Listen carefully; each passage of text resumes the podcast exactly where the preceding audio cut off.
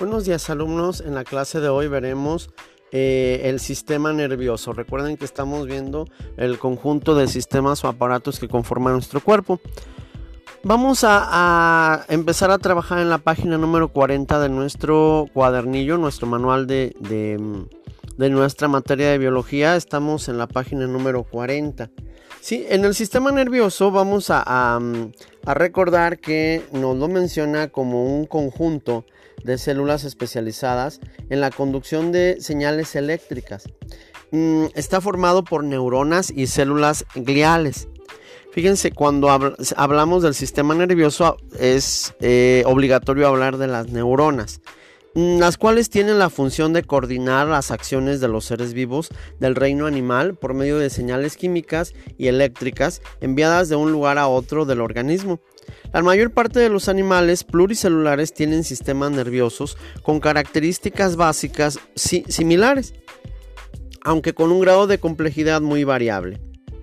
Em, el sistema nervioso capta estímulos del entorno. Eh, vamos a hablar que hay estímulos internos y hay estímulos externos. Eh, en el caso de los estímulos externos em, o señales del mismo organismo o mm, los bueno, en este caso del mismo organismo serían los estímulos internos. Eh, en lo que respecta a los estímulos externos, son los estímulos de nuestro entorno, lo que nos rodea. ¿Sí? Eh, ahí se procesa la información y se generan respuestas diferentes según la situación. A modo de ejemplo, podemos considerar un animal que a través de las células sensibles a la luz de la retina capta la proximidad de otro ser vivo.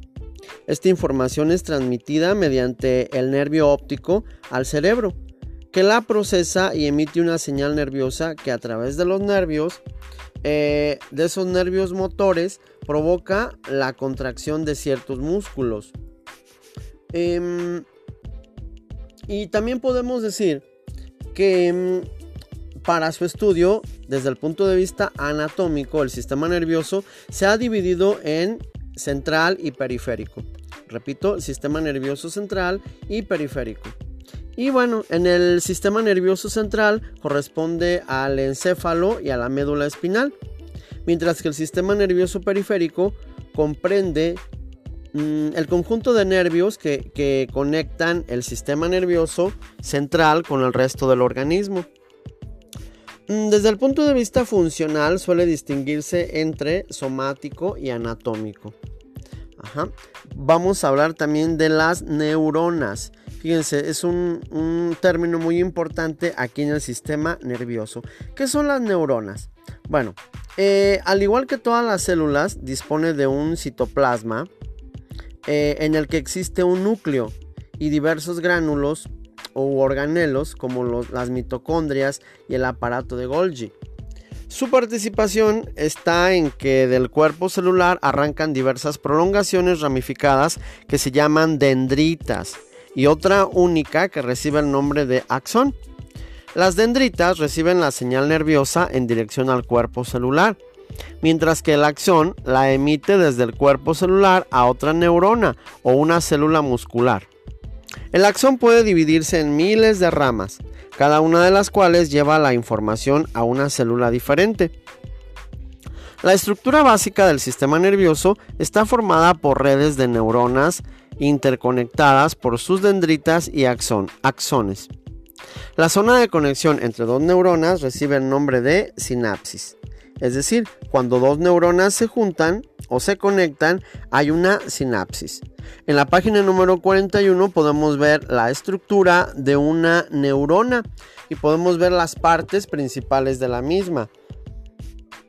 Por mencionar alguna, las dendritas, los núcleos, el axón, em, la mielina, el nodo de Rambier, la terminal del axón, etc. Bueno, eh, podemos mencionar también que em, con base a la división morfológica entre las distintas partes anatómicas de las neuronas y sus diversas formas de organización se clasifican en cuatro tipos, unipolares, bipolares multipolares y pseudo unipolares. Sí, yo los voy a invitar para que estemos checando nuestro material en el cuadernillo para que vayamos ampliando la información, recordándoles que en el audio pues vamos mencionando solamente lo más importante de este tema. Hay algunas enfermedades del sistema nervioso, como cuáles? Bueno, pueden sufrir numerosas enfermedades de diferente origen como infecciosas, hereditarias, degenerativas, cerebrovasculares. Y bueno, eh, por ejemplo, eh, las degenerativas, en este grupo se incluyen la enfermedad del Parkinson o la enfermedad del Alzheimer. En las infecciosas se puede estar producidas por bacterias, virus o parásitos. Algunas de las más frecuentes son la meningitis y el absceso eh, cerebral. Fíjense qué interesante. Eh, nosotros muchas veces vemos a, personas que tienen alguna enfermedad de este tipo, pero bueno, no sabemos que son enfermedades del sistema eh, nervioso. Sí, eh, me dio mucho gusto estar con ustedes jóvenes. Eh, aquí no me resta más que, darles la recomendación de tener mucho cuidado. En la página número 42 terminamos. Los voy a invitar para que en nuestro cuaderno hagamos nuestra eh, actividad que va a consistir en dibujar la la estructura de la, de la, neurona que la encontramos en la página 41.